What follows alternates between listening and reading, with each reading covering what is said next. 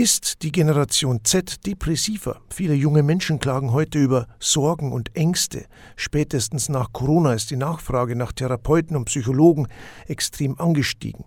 Aber auch ältere Generationen sehen sich vielen neuen Herausforderungen gegenüber, die Ängste auslösen und zu Verunsicherungen führen können.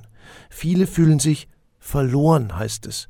Ein großer Themenkomplex, den wir uns heute genauer anschauen wollen. Helmut Hövel ist unser Gast. Er hat viele Jahre die EFL, die Ehe, Familien- und Lebensberatung im Bistum Passau geleitet und ist ein Experte auf dem Gebiet. Schön, dass Sie heute da sind, Herr Hövel, und sich die Zeit nehmen. Grüß Gott. Ich freue mich, Herr König, Sie zu sehen und bin gespannt auf dieses Gespräch. Sagen Sie, Herr Höfel, viele Menschen fühlen sich in diesen Zeiten verloren. Das ist ein Begriff, der geprägt wurde. Was ist denn aber Ihre Wahrnehmung aus der Erfahrung in der Psychotherapie? Vielen Dank für diese wichtige Frage.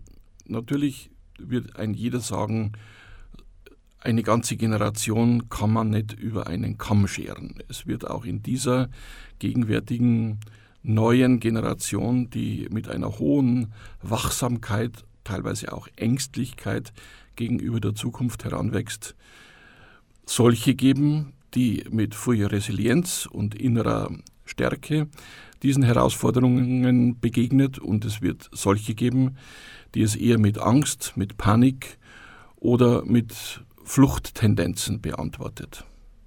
Aber im Großen und Ganzen äh, ist die Feststellung der Soziologie, nicht, äh, auch psychologisch nicht verkehrt und äh, hat äh, ein, ein tieferes Fundament, wenn man sagt, es sind Menschen, die sich in der gegenwärtigen Situation eher verloren fühlen als sicher. Was sind denn die Themen, die jetzt vor allem die jungen Menschen umtreiben? Zunächst ist es ja so, dass jeder Mensch sich, wie die Existenziell, Existenzialphilosophie sagt, ähm, ins Dasein geworfen fühlt. Jeder ist zunächst mal unbehaust. Wenn man ein gutes Elternhaus und ein sicheres Nest hat, kann man die ersten Lebensjahre äh, hoffentlich geborgen heranwachsen, aber dann irgendwann entsteht so die Frage, wo ist mein Platz im Leben? Und da zeigt die Erfahrung, dass die letzten 30 bis 40 Jahre die jüngeren Generationen, die heranwachsenden Generationen relativ viel ökonomische Sicherheit hatten. Es gab Frieden, es gab Wohlstand, es gab weitgehend äh, Arbeit und es gab auch nicht so viel ähm, Irritation durch Fremdheit, also durch Migration zum Beispiel oder die ganzen Themen, die über die Wanderungen, die großen Wanderungen in dieser Welt hereinkommen. Diese Themen werden wir noch vertiefen in unserem Gespräch, aber welche Punkte belasten denn die junge Generation? Welche Ängste gibt es denn da? Ja, im Gegensatz zu früher, wo eher die Fragen nach der sicheren Arbeit, nach hinreichend Finanzen äh, wichtig gewesen sind, entstehen heute fundamentalere Fragen durch die letzte Generation zum Beispiel und ihre Aktionen Glauben auch andere Menschen, dass möglicherweise der Planet selbst gefährdet ist, also die generelle Lebensgrundlage in Frage steht? Und wenn wir uns ein paar Jahre zurückerinnern, hatten wir sozusagen eine globale Pandemie. Auch hier war die Frage, wie begrenzt kann man heutige Herausforderungen noch sehen oder wie global sind sie? Also die Fragen, die die Menschen herumtreiben, äh, sind teilweise so groß, so global, so umfassend geworden, äh, dass sie die Alltagsprobleme, die ja jeder von uns hat, überlagern. Viele kommen zu uns in die psychologische Praxis und äh, teilen mit, ihnen geht es nicht gut, sie sind entweder depressiv oder erschöpft oder insgesamt äh, nicht sicher im Leben. Und das ist oft so ein Reflex darauf, dass sondern das Platzgefühl. Und also ich bin in dieser Welt geborgen und sicher und habe einen bestimmten Rahmen nimmer so gegeben ist. Sodass man sagen kann, die Themen sind einerseits die alten Klassiker. Wo gehöre ich hin? Wie finde ich einen guten Partner im, im Leben? Ähm, wo kann ich mein Brot verdienen? Macht das, was ich vorhabe, Sinn? Und so weiter und so fort. Das bleibt, aber es wird eingerahmt oder eingefärbt von, von diesen großen, großen Fragen einer Ohnmacht, die, wenn sie sich in Gruppen oder Individuen steigert, so mächtig ist, dass man sagen kann, sie sind nicht mehr nur Fragen, sondern es sind reale Ängste. Wenn man jetzt genauer hinschaut, sind denn diese Zukunftsängste berechtigt? Sind die Zeiten so schlecht? Eigentlich ist ja die Situation paradox. Es geht uns ja besser denn je, ja, und doch sind die Sorgen so groß. Dieses Paradox äh, trifft man oft an und, um offen zu sprechen, auch im therapeutischen Gegenüber taucht ganz verdeckt manchmal in mir die Frage auf, äh, ist das hier ein reales Problem oder baut sich darüber hm, eine Deutung auf, die das Problem künstlich vergrößert? Ja. Ist es sozusagen eine Form von erlernter Hilflosigkeit? Also wie real, wie berechtigt sind die Zukunftsängste oder äh, wie hm, in der Generation äh, verbreitet, ist einfach so eine allgemeine Klage, weil wir nicht sicher sind und nicht mehr genau wissen, wie die kommende Zeit äh, zu packen ist, vor allem ökologisch, äh, verbreitet sich so eine pessimistische Lebensdeutung, die teilweise ältere Menschen ungemein provoziert. Die sagen, mein, liebe Leute, denkt zurück an die mageren Zeiten oder die Zeiten des Krieges. Was mussten wir da alles bewältigen? Und dennoch muss ich als Psychologe das ernst nehmen, was an Gefühlen gebracht wird. Die Regel in der Psychotherapie heißt zunächst, jedes Gefühl hat seine Berechtigung. Ist es jetzt die Angst vielleicht vor einem großen Knall? Muss es denn eventuell nach Jahrzehnten des Wohlstands ja tatsächlich wieder bergab gehen? Ja, da könnten wir uns natürlich jetzt trefflich über Geschicht, geschichtsphilosophische Konzepte streiten. Also muss auf eine Phase der Prosperität ein Zeitalter des Mangels kommen, so wie wir es in der Bibel im Alten Testament mit den sieben äh, satten und den mageren sieben Jahren hatten. Darüber bin ich nicht so ganz sicher. Ne? Es könnte durchaus noch ein paar Jährchen so, so sicher und äh, im, im, Wohlstand weitergehen. Und das wird ja auch allenthalben behauptet, äh, dass das das größte Ziel der Politik sei, äh, diesen Wohlstand durch Wachstum zu erhalten. Auf der anderen Seite spürt es jeder von uns, es kommt die Zeit, in der wir alle lernen werden, dass der Verzicht, ja, das negative Wachstum sozusagen, nicht unbedingt ein Mangel, ein Raub an unseren Lebensmöglichkeiten ist, sondern dass er ja auch etwas Sinnvolles sein kann. Nehmen wir nur mal die Achtsamkeitsbewegung. Wie viele Menschen haben in der Zwischenzeit begonnen, angesichts einer Überfülle von Information und Alltagsreizen, so diese Oasen und Stunden der Ruhe, der Besinnung, der Meditation zu suchen. Da könnte man sagen, meint, es ist vielleicht eine Flucht aus diesem Alltag. In Wirklichkeit, glaube ich, ist es aber das intuitive Gefühl, Ruhe, Begrenzung, weniger ist mehr, ist besser für mich, weil sich meine Seele fokussiert, mein Geist äh, konzentrieren kann, sodass wir insgesamt, glaube ich, auch in der Kirche die Aufgabe haben, die positive Seite des Verzichts, der Selbstbegrenzung, vielleicht auch ein Stück weit des Mangels ähm, herauszuheben und neue Wege zu suchen, die uns darüber sicher werden lassen, was uns Menschen eigentlich gut tut.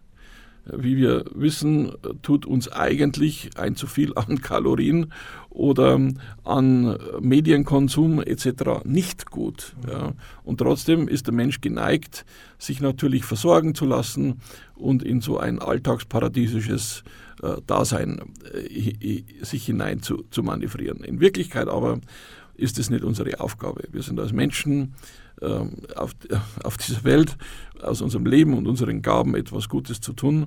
Und dazu braucht es nicht diese ganze Überfülle von Dingen und Reizen, sodass ich glaube, ähm, die äh, Reduktion und der Verzicht werden in Zukunft Haltungen werden, die uns in Wirklichkeit glücklicher machen.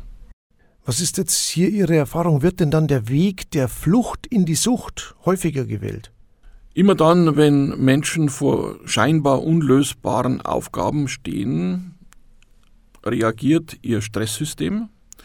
Und die beiden extremen Formen der Stressreaktion sind auf der einen Seite Kampf und auf der anderen Seite Flucht. Erst wenn gar nichts mehr möglich ist und das Trauma uns vollständig erfasst, äh, kommen wir in die Dissoziation oder diesen sogenannten Todstellreflex. Mhm. Wenn wir aber zunächst schauen, wir sehen auf der einen Seite Kämpfer. Ja, Leute, deren Kampfmethoden teilweise wie verrückt erscheinen. Sie kleben sich an der Straße fest und äh, üben einen Protest aus, der paradoxe Seiten hat zumindest. Ja, Kämpfer. Die größere Mehrheit allerdings ist die der Fliehenden, also der Menschen, die in den sogenannten Eskapismus, also in eine Form der inneren Abspaltung von diesen Alltagsproblemen geht und Entspannung, Beruhigung, ähm, Schmerzlosigkeit sucht. Und ein berühmtes Analgetikum für uns alle ist der Alkohol ja, oder sind äh, andere, äh, meistens Medikamente oder äh, Suchtstoffe, die unserer Psyche helfen, aus dieser oft unerträglich scheinenden Wirklichkeit auszusteigen. Dass unsere Gesellschaft ohnehin eine Suchtgesellschaft ist, zeigt sich an einem Phänomen, das jetzt gar nicht ursprünglich mit Substanz äh, Abusus zu tun hat, sondern mehr mit einem Missbrauch äh, der Ablenkung durch Medien, vor allem durch das Handy. Mhm. Also wir sehen ganz früh äh, ja, faktische Formen der Abhängigkeit von einem äh, angenehmen, reizauslösenden Instrument und das ist das Smartphone. Mit den Filmchen, mit den Tönen, mit den äh, Kommunikationen und all dem Gefühl, das nimmt uns für einen gewissen Moment aus dieser Wirklichkeit heraus. Herr Höfel, welche Rolle spielen denn die Medien heute bei dieser ganzen Verunsicherung, die herrscht? Wir stellen in der Entwicklung der Qualitätsmedien fest, dass vor allem durch den Einsatz der sozialen Medien wie Twitter zum Beispiel ähm, eine Reduktion der Inhalte auf immer kürzere Fakten oder Daten äh, entsteht, was zur Folge hat, dass man kaum mehr über komplexe Sachlagen, sondern ähm, über, ähm, also in einer Weise informiert wird, welche die Aufmerksamkeit maximal reizt. Und wo springt unsere Aufmerksamkeit an? Dort, wo Gefahr im Busch ist oder irgendeine Sensation. Und das kann man schon feststellen, äh, denke ich, dass äh, in dem großen Konkurrenzkampf der Medien um Aufmerksamkeitsreizung äh, katastrophale oder sehr negativ pessimistische Schlagzeilen mehr ziehen als die guten Botschaften. Und äh, ich muss schon sagen, diese vierte Gewalt, also die, die, die äh, Macht unserer Medien, äh, spielt eine enorm große Rolle auch für die Wahrnehmung und Konstruktion unserer Wirklichkeit und damit auch unseres psychischen Erlebens. Jetzt könnte man sagen, konsumiere ich nichts, belastet mich nichts. Den Kopf in den Sand stecken ist aber jetzt auch keine Strategie, sage ich mal. Das heißt, es geht um das richtige Maß, auch das Filtern der ganzen Dinge und Medien. Ganz richtig, es geht um das Maß. Natürlich sind wir als Menschen in einer Demokratie geradezu verpflichtet, uns zu informieren. Und dabei sollten wir auf Medien setzen, die Fakten transportieren, die geprüft sind. Aber jeder von uns äh, ist fast verpflichtet, äh, sich so zu informieren, dass er sich eine Meinung bilden kann und bei Zeiten eben dieser Meinung auch äh, ja, politische Macht verleihen kann, indem er zum Beispiel die richtige Wahl trifft. Aber im Großen und Ganzen äh, würde ich schon sagen, äh, so ein ähm, Sand in den Kopf Lösungsweg, den ich bei, also gerade in der Corona-Zeit äh, bei vielen festgestellt habe. Ich schaue nicht mehr fern, ich belaste mich nicht mehr mit neuen, üblen, gefährlichen Nachrichten. Einerseits für einen Moment zwar eine Entlastung geboten hat, andererseits aber auch so dieses Urbedürfnis verbunden zu sein. Nicht nur mit dem Nächsten, mit dem Nachbarn oder so, sondern auch irgendwie mit der ganzen Welt, äh, dann doch nicht befriedigt hat.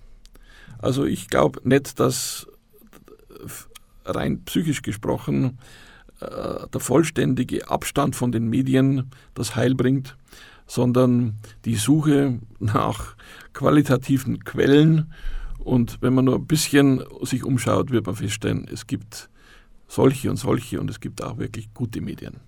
Künstliche Intelligenz rollt auf uns zu, das macht Dinge möglich, die vielfach prognostiziert wurden. Jetzt geht es aber so richtig rasant. Das Ausmaß ist gerade gar nicht richtig einzuschätzen. Ich glaube, das befeuert auch Ängste und macht besorgt, oder? Zweifellos, vor allem wenn die Urheber der künstlichen Intelligenz selbst, äh, die Regierungen zum Beispiel, äh, angehen und ihnen vorschlagen, dringend und bald Regulative zu setzen, damit es kein frei flottierendes Nutzen dieser sogenannten künstlichen Intelligenz wird. In Wirklichkeit ist die künstliche Intelligenz gar nicht so intelligent, wie wir glauben. Es ist ein Machine Learning, also äh, die Fähigkeit von großen Prozessoren, eine Unmenge von Daten zu verarbeiten. Dass man natürlich also politisch gesprochen zum Beispiel, damit, wenn das in falsche Hände kommt, äh, ein ganzes Staatswesen, eine Demokratie aushebeln kann zum Beispiel. Äh, das ist nicht nur eine Fantasie, sondern nachweislich eine Realität. Ja. Also die Manipulationsmacht ähm, der großen Datenmengen, Big Data in Verbindung mit künstlicher Intelligenz wird noch größer, was psychisch zur Folge hat, dass sich das Subjekt, also der einzelne Bürger, quasi immer kleiner fühlt. Obwohl unser Rechner da oben in diesem Hirnkastel immer noch unschlagbar ist und bleiben wird. Das sagen auch alle Fachleute der künstlichen Intelligenz. Bei neuen Techniken und so weiter, da gab es ja immer Gewinner und Verlierer und trotzdem hat der Mensch bislang immer noch jede technische Revolution gemeistert. Sie haben eben gesagt, weil ja das menschliche Gehirn immer noch bestimmend ist. Das menschliche Gehirn hat zumindest die Kompetenz, äh, über zusätzliche Verarbeitungsfähigkeiten, etwa die Intuition zum Beispiel oder spontane Vernetzungen und Verknüpfungen, die Inspiration, äh, noch wesentlich äh, intelligenter zu sein. Also ob, ob, wir die Entscheidung haben, hängt äh, von ja, unserer Politik ab. Äh, wenn unser Staatswesen äh, sich gesetzlich darauf einigt, dass man hier Grenzen setzt über eine Ethikkommission oder ähnliches mehr, ähm, dann glaube ich schon, kann man auch diese ungeheuer davon galoppierende technische Beschleunigung wieder einhegen. Nehmen wir nur das Beispiel äh, der, Erfindung des Buchdrucks. Als äh, Gutenberg äh, diese Vervielfältigungsmöglichkeit einer Meinung auf Flugblättern hin zu ganz vielen entdeckt hatte, gab es eine unglaubliche Menge an äh, Fake News, an Beleidigungen, also ähnlich wie wir es jetzt eigentlich sehen. Ja, und es hat nicht lange gedauert, hat eine regulative Vernunft und äh, gesunde Politik die Menschen dazu gebracht, dass sie äh, auch dieses Phänomen wieder kulturalisieren und einhegen und in, in beherrschbare Prozesse bringen.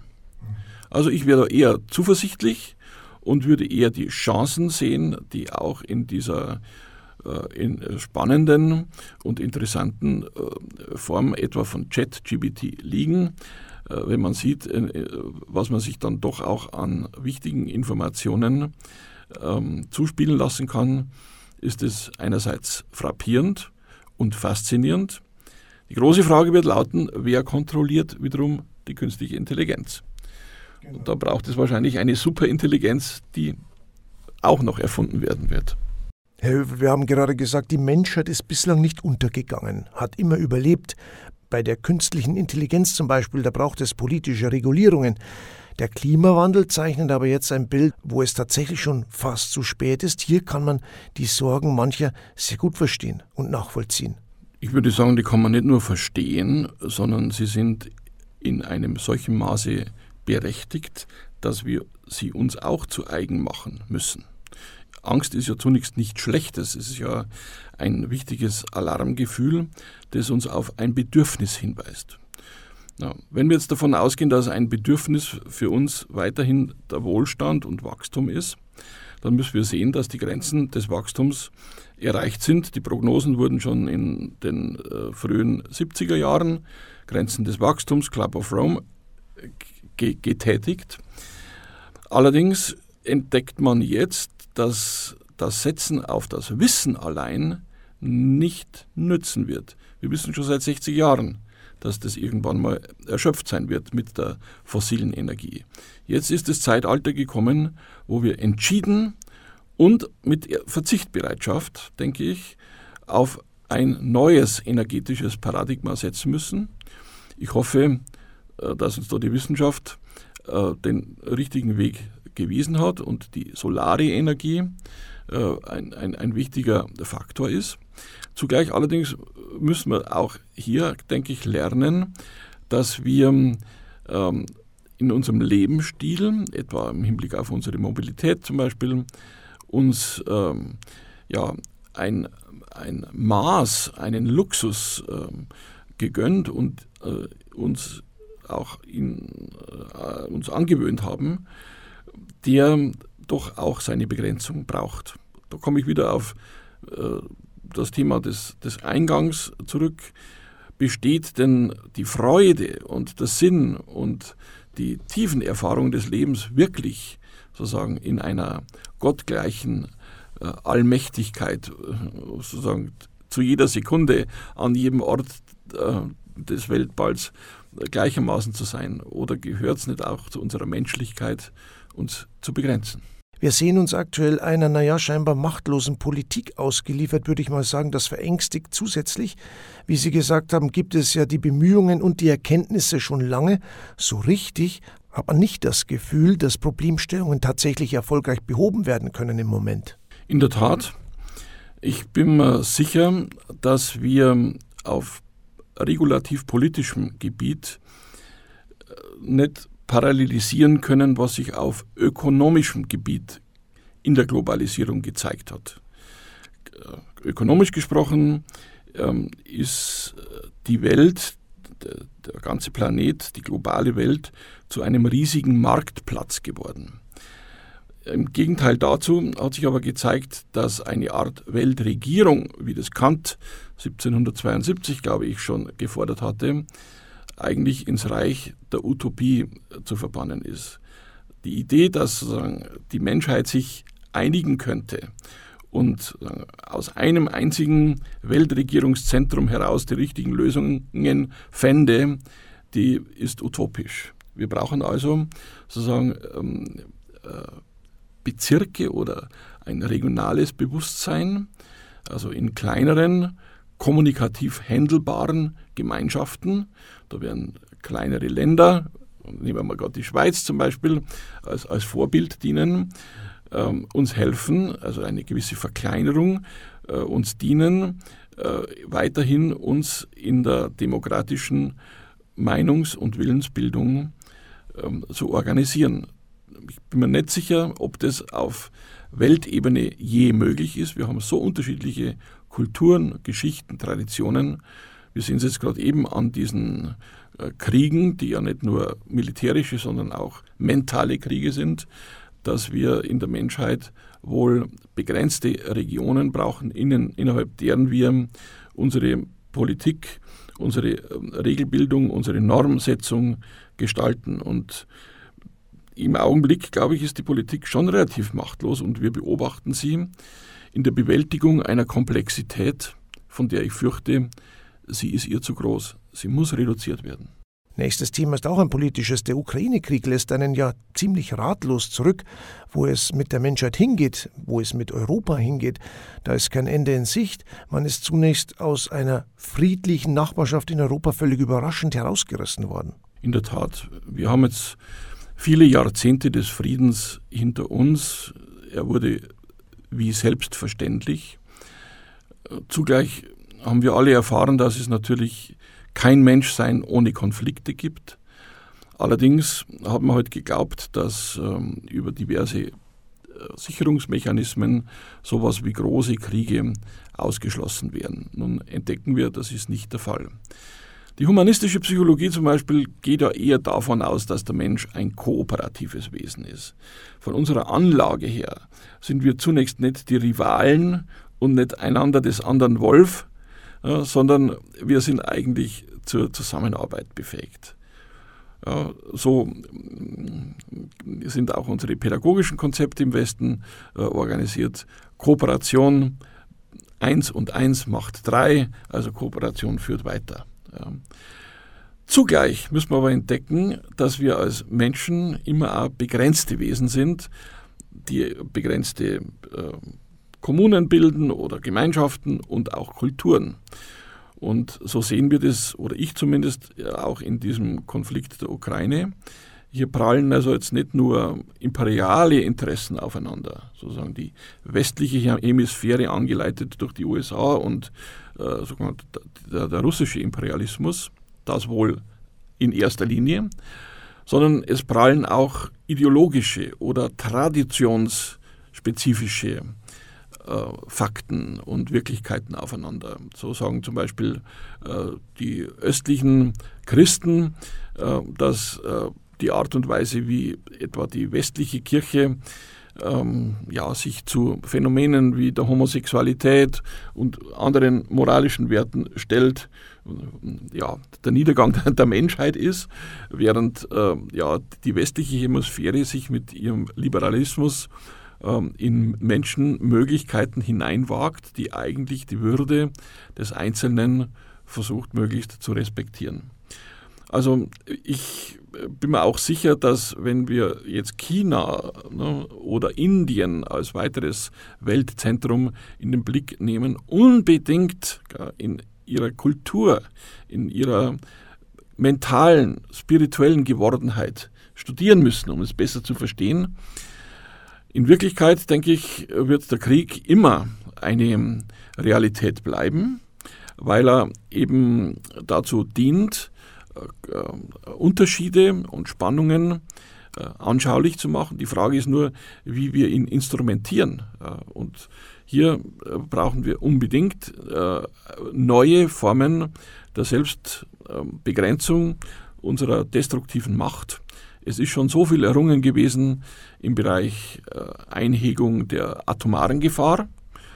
Und in diese Richtung muss es weitergehen, weil die Opfer, die jetzt entstehen, das Blut, das jetzt fließt, wiederum, und das wird die Nachkriegszeit zeigen, nicht umsonst geflossen sein werden. Herr Hövel, reden wir nochmal über die Generation Z, wie sie so genannt wird. Wir haben viele Ängste und Probleme angesprochen. Es findet gerade auch ein Umdenken statt. Die junge Generation achtet oft auf die Work-Life-Balance. Die soll stimmen. Das wiederum ist für die ältere Generation oft schwer anzunehmen. Ja, Herr König, Sie sprechen da einen, einen wichtigen intergenerationellen Konflikt an.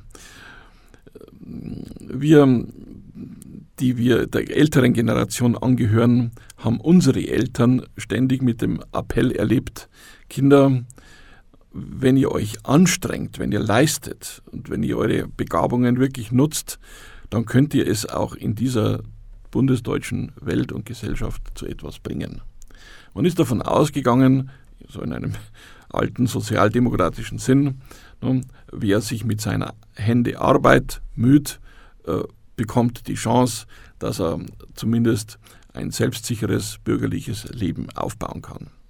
In der Zwischenzeit zeigt sich, dass sich durch die Umverteilung des Vermögens auch in unserem Land große, große Unterschiede zwischen denen bilden, die zum Beispiel ohne Leistung sehr viel geerbt haben und das ähm, arbeiten lassen können und noch viel mehr gibt, die sozusagen ohne, ohne dieses Ruhekissen äh, einer großen Erbschaft ins Leben geworfen werden und zugleich feststellen, aus meiner eigenen Hände Arbeit werde ich diesen Wohlstand, den meine Eltern erreicht haben, nie mehr erreichen. Und dann passiert jetzt bei den einen, ich würde sie als resilient bezeichnen, ähm, die Anpassung, die konstruktive Anpassung. Und sie lernen jetzt schon, dass es vielleicht gar nicht mehr so wichtig ist, ein Auto zu haben oder ein großes Auto zu haben oder seinen Selbstwert von einem ja, Statussymbol wie Haus, Auto oder Schiff oder was weiß ich, was man heute braucht, ähm, abhängig zu machen, sondern dass äh, es auch ein, eine Form der Anerkennung vor sich selbst und den anderen gibt, die zum Beispiel mit Wissen oder mit sozialen Fertigkeiten oder eben auch der Fähigkeit zu tun haben, die Muße zu leben, die, die Freiheit, die Freizeit zu leben. Wer hat uns denn gesagt, dass wir um jeden Preis das Maximum unserer Lebenskraft für die Leistung nutzen sollen, wenn wir an der Hand ähm, gegenwärtig, sagen wir mal 40 bis 50 energetische Arbeitssklaven in Form von Maschinen haben, wo früher ja, jeder nur seine eigene Muskelkraft hatte. Also wir bewegen uns gegenwärtig schon in eine gesunde auch Veränderung, wo die Bescheidenheit und die Anpassung an einen äh, ökologisch verträglichen, kooperativen Lebensstil äh, vielleicht auch die Zukunft wird. Also ich sehe jetzt nicht nur depressive, verzweifelte, äh, zukunftslose junge Menschen, sehe allerdings schon auch mit großer Sorge, dass sich ein gewisser Teil der Wachstums- und Globalisierungsverlierer in, in ähm, äh, ja, abgegrenzten Kulturen, Subkulturen äh, verbündet, so wie man es jetzt gegenwärtig in den Banlieues in Frankreich sieht, wo man schon die große Angst kriegt, entsteht da hier eine neue Form eines äh, Massenproletariats, das sich äh, sehr konfliktiv und äh, auch gefährlich äh, Bahn brechen wird. Wir werden sehen. Bei allen Krisen und Sorgen, die Fachkräfte sind gefragt wie nie. Die Möglichkeiten, sich ausbilden zu lassen, einen Job mit gutem Auskommen zu bekommen, die sind aber aktuell besser denn je, oder? Richtig. Also es geht schon hm, bei den Bildungsressourcen los. Äh, es endet äh, ja also bei der Fähigkeit, sich zu entscheiden. Natürlich ist jede Entscheidung auch ein gewisser Zwang, aber ich bin halt nicht mehr festgelegt durch die Idee meines Vaters, dasselbe zu werden wie er, sondern ich habe die, die, freie Wahl. Ich ähm, äh, habe, wenn ich einigermaßen äh, begabt bin, ob handwerklich oder mehr intellektuell, mental, eine Fülle fördernder Möglichkeiten, mich zu entwickeln. Äh, das passiert auch weitgehend. Äh, wo ich meine Ängste hatte, war, als wir vor einiger Zeit, etwa in Bayern zum Beispiel, das Abitur um ein Jahr verkürzt bekamen und auf die jungen Menschen sagen, einen eine, eine hohe Form des Leistungsdruckes lasten sahen. Also da, da habe ich schon befürchtet, das hat man auch psychologisch gesehen, sind teilweise auch Verlierer entstanden. Also Menschen, die, die diesen, diese Form der Informationsverarbeitung und Leistungsanforderungen so nicht mehr bewältigen. Und leider sehen wir das schon auch in vielen Familien, wenn ich nur mal das kritische Zeitalter der Kinder nehme, etwa um das zehnte Lebensjahr, die, also für die sich die Entscheidung auftut, kommt er ins Gymnasium oder nicht.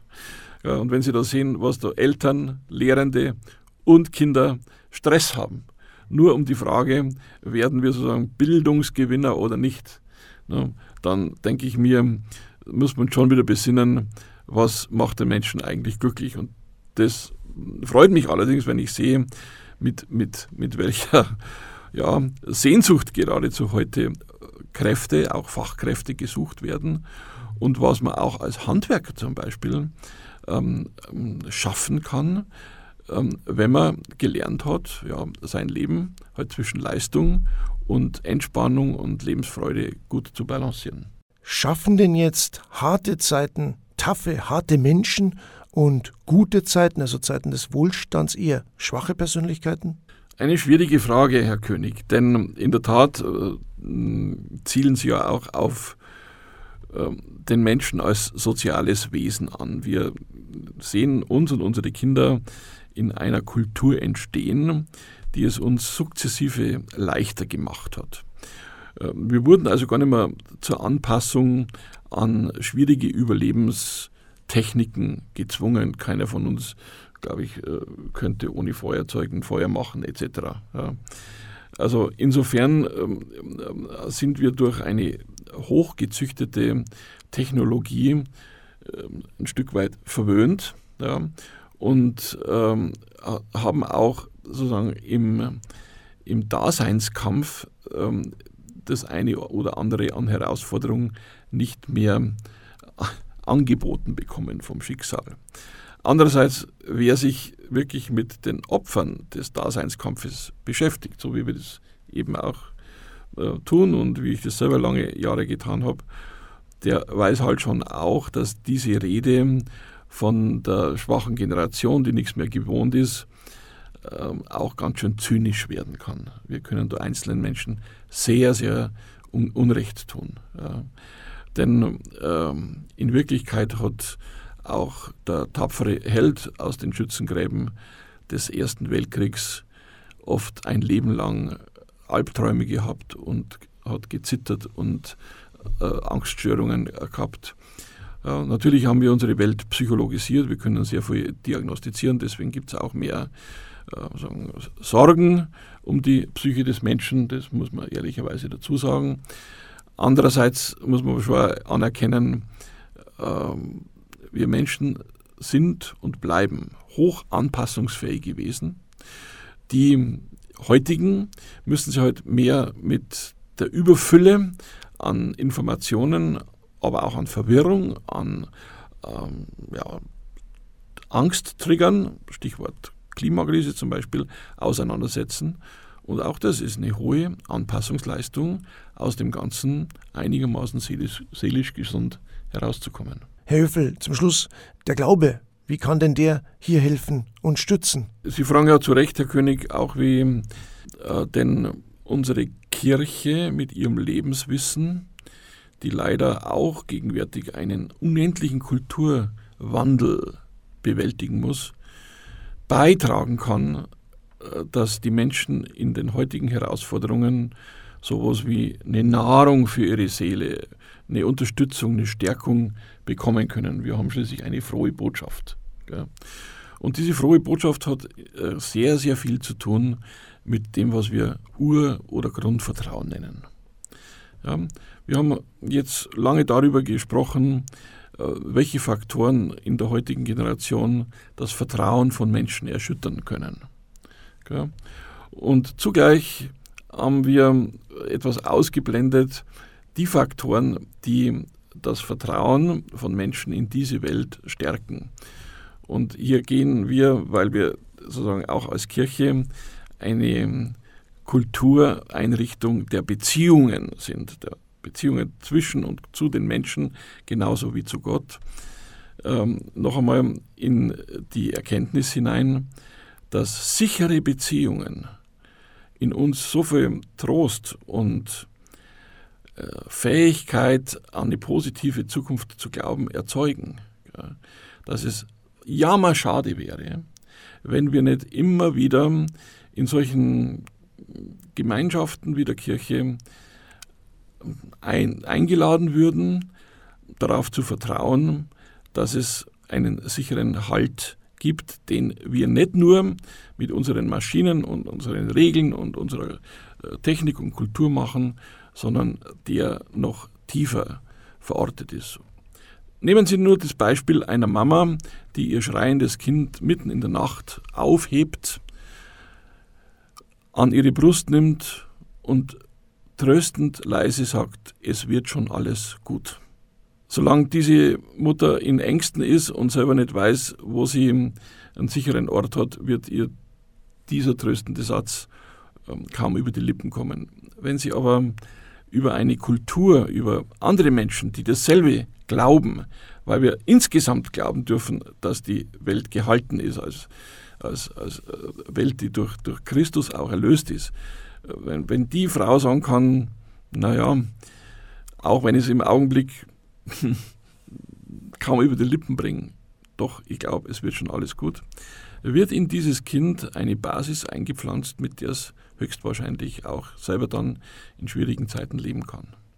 Also ich hoffe und ich bete ja inständig, dass die, dass die Kirche oder die Institution des Trostes, sage ich mal, und des Vertrauens eben nicht zugrunde geht. Sie wird eine andere Sozialform gewinnen, da bin ich mir sicher, aber äh, diese Selbstvergewisserung, dass wir nicht nur sozusagen nur vom Tod bedrohte Existenzen sind, die ins Leben geworfen sind und hier einen furchtbaren Daseinskampf ähm, äh, durchzustehen haben, sondern dass wir würdige Subjekte sind, in die ein Geist gepflanzt ist, der über sich hinausweist.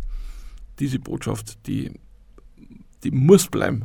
Und ich hoffe nur, dass über solche Arbeit, wie Sie, die Sie hier machen und wie vielleicht jetzt auch unsere kleine Sendung ist, äh, diese Hoffnung weitererzählt wird. Ein schönes Schlusswort. Helmut Höfel war unser Gast, der langjährige Leiter der IFL im Bistum Passau. Noch einmal ein herzliches Dankeschön für Ihre Zeit. Gerne, Herr König. Das war unsere Ausgabe von Menschen und Geschichten für heute. Alle Folgen gibt es zum Nachhören unter www.bistum-passau.de. Im Suchfenster wie immer Kirche bei unser Radio eingeben und da finden Sie alle Themen aus dem Treffpunkt Kirche und auch die Folgen zum Nachhören von Menschen und Geschichten. Für heute Dankeschön fürs Zuhören. Bis zum nächsten Mal. Servus, machen Sie es gut.